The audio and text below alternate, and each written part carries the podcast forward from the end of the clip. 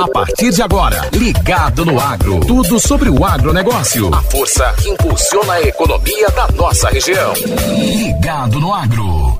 Oferecimento: Solo Agri e Boa Terra.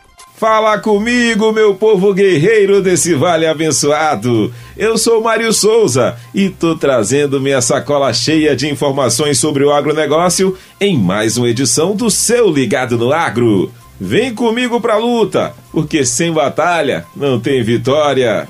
Introduzida no Nordeste brasileiro na década de 40, a cebola tem sua produção desenvolvida nas regiões do Baixo e Médio São Francisco, tendo como maiores produtores os estados da Bahia e Pernambuco.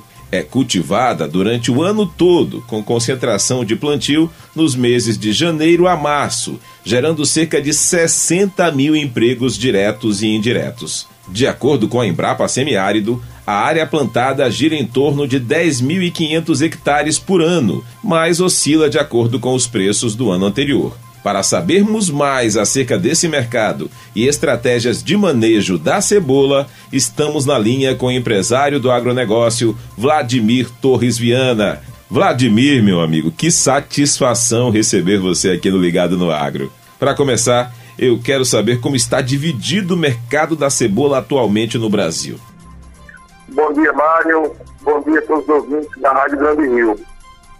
É, a cebola no Brasil ela é dividida entre a região Nordeste, são os estados de Pernambuco, Bahia, Paraíba e Rio Grande do Norte. É, o Sudeste, que é São Paulo, Minas, e o, a, a região Sul, Rio Grande do Sul, Santa Catarina e Paraná, e um pouco na região de Goiás, cristalina. Então podemos dizer que o momento está propício para os produtores da nossa região? É, a cultura hoje está remunerando muito bem o produtor, é, isso em função do nosso principal produtor, que é Santa Catarina, que na safra 21-22 plantou uma média de 20 mil hectares. E como eles têm esse plantio, é, eles começam em, a colher em novembro, eles têm um clima favorável e um material favorável, que é o material ok, que eles podem estocar essa cebola e como o preço estava muito atrativo, eles escoaram toda a produção e hoje a gente está nessa transição onde acabou, está acabando a safra de Santa Catarina e está entrando um pouco da cebola argentina e a nossa cebola aqui do Nordeste.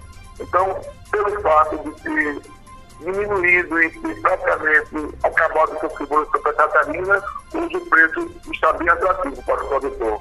Vladimir, o que é que se pode dizer em relação a essa situação? Que às vezes dá certo, às vezes não dá certo. Há anos em que o lucro é significativo, em outros os produtores amargam severos prejuízos na cultura da cebola. Por que, que acontece isso? Olha, veja bem, eu acho que o grande diferencial nisso aí está no planejamento. Né? O, o produtor mais tecnificado, um produtor que que ele tem um nível tecnológico mais avançado, ele mesmo no momento que não está muito bom para a cultura, mas ele ainda consegue sobreviver por causa do seu nível tecnológico que é mais avançado que alguns pequenos produtores e alguns produtores que às vezes são oportunistas, que no ano anterior o preço está bom e ele faz um plantio sem nenhum planejamento. Agora, atualmente, quais são os principais entraves na produção no que diz respeito ao controle fitossanitário? Quais as pragas e doenças mais comuns aqui em nossa região? Gripes, larva minadora, né, são as pragas, e as principais doenças é antracnose e alternária. E para driblar tudo isso, Vladimir, quais são os métodos mais eficazes para o controle dessas pragas e doenças que você citou?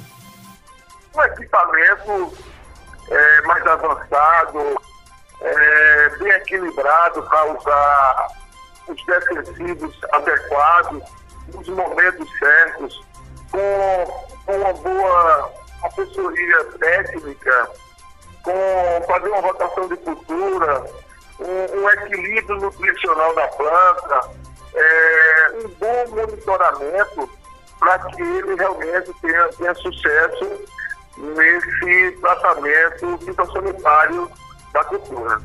Agora, pensando mesmo em lucratividade, quais são as variedades de cebola que a gente pode considerar as mais rentáveis?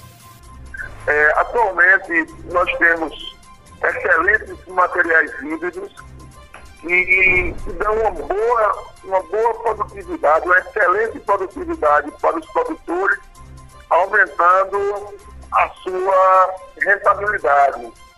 Então, são materiais que conseguem 90, 100 toneladas por hectare. Isso torna a, a produção altamente sustentável para o produtor. Vladimir Torres Viana, empresário do agronegócio, uma das referências aqui em cebola, aqui no Vale do São Francisco. Eu quero agradecer de coração sua participação luxuosa aqui no Ligado no Agro. Mas aqui tem sempre o bônus, viu, meu amigo?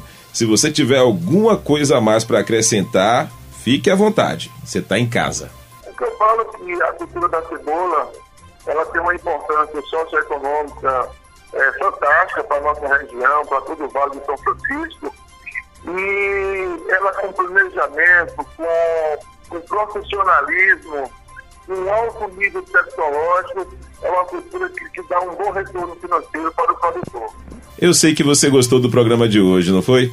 Assim chegamos ao final de mais uma edição do Ligado no Agro. Se quiser acessar esse conteúdo novamente, é fácil. Entre na área de podcast do site granderiofm.com.br ou no nosso perfil no Spotify. Na próxima quinta-feira estaremos de volta com mais informações. A todos um forte abraço, muita paz, muito amor no coração e saúde, meu povo. Você ouviu Ligado no Agro.